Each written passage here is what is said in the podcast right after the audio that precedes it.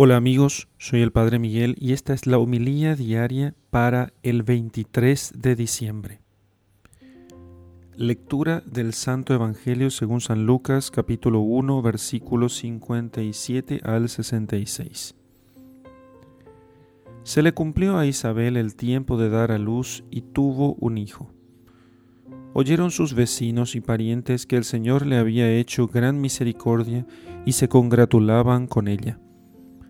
Al octavo día fueron a circuncidar al niño y querían ponerle el nombre de su padre, Zacarías, pero su madre, tomando la palabra, dijo, No, se ha de llamar Juan.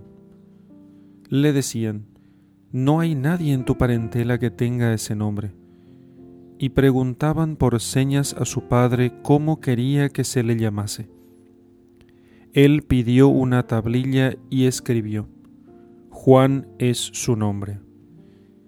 Y todos quedaron admirados, y al punto se abrió su boca y su lengua, y hablaba bendiciendo a Dios. Invadió el temor a todos sus vecinos, y en toda la montaña de Judea se comentaban todas estas cosas. Todos los que las oían las grababan en su corazón, diciéndose, Pues, ¿qué será este niño? Porque en efecto, la mano del Señor estaba con él. Palabra del Señor, gloria a ti Señor Jesús.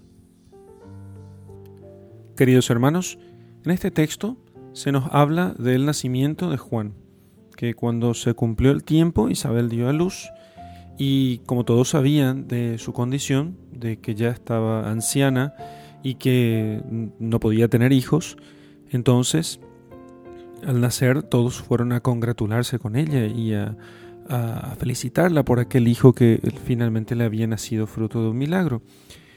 Eh, no un milagro igual al que dio eh, origen a nuestro Señor Jesucristo, que fue de una madre virginal, sino en el caso de Juan el Bautista fue por la unión de Zacarías y, eh, y su esposa.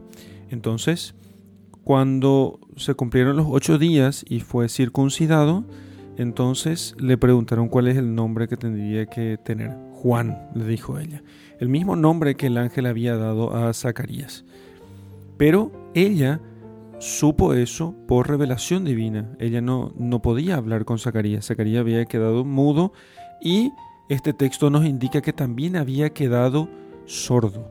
Por eso la gente comenzó a discutir con, con, con la madre de Juan, diciéndole, no, ¿cómo es posible? Isabel, no puede llamarse Juan, no tenés nadie en tu parentela que, cuyo nombre sea, haya sido Juan.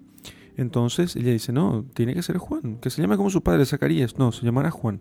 Y entonces, por señas, porque no podía escuchar a Zacarías, le preguntan a Zacarías cuál tendría que ser el nombre de su hijo. Y entonces escriben en una tablilla diciendo, su nombre es Juan o Juan es su nombre.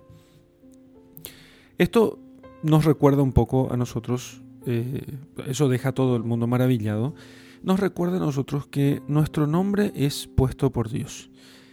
Y uno puede, eh, no me estoy refiriendo simplemente a la cuestión del nombre civil, el que va puesto en nuestra, en, en nuestra, en nuestra cédula, en nuestros documentos, Juan significa el que manifiesta a Dios y de hecho es Juan el que dice, este es el Cordero de Dios que quita el pecado del mundo. Él anuncia a Jesucristo.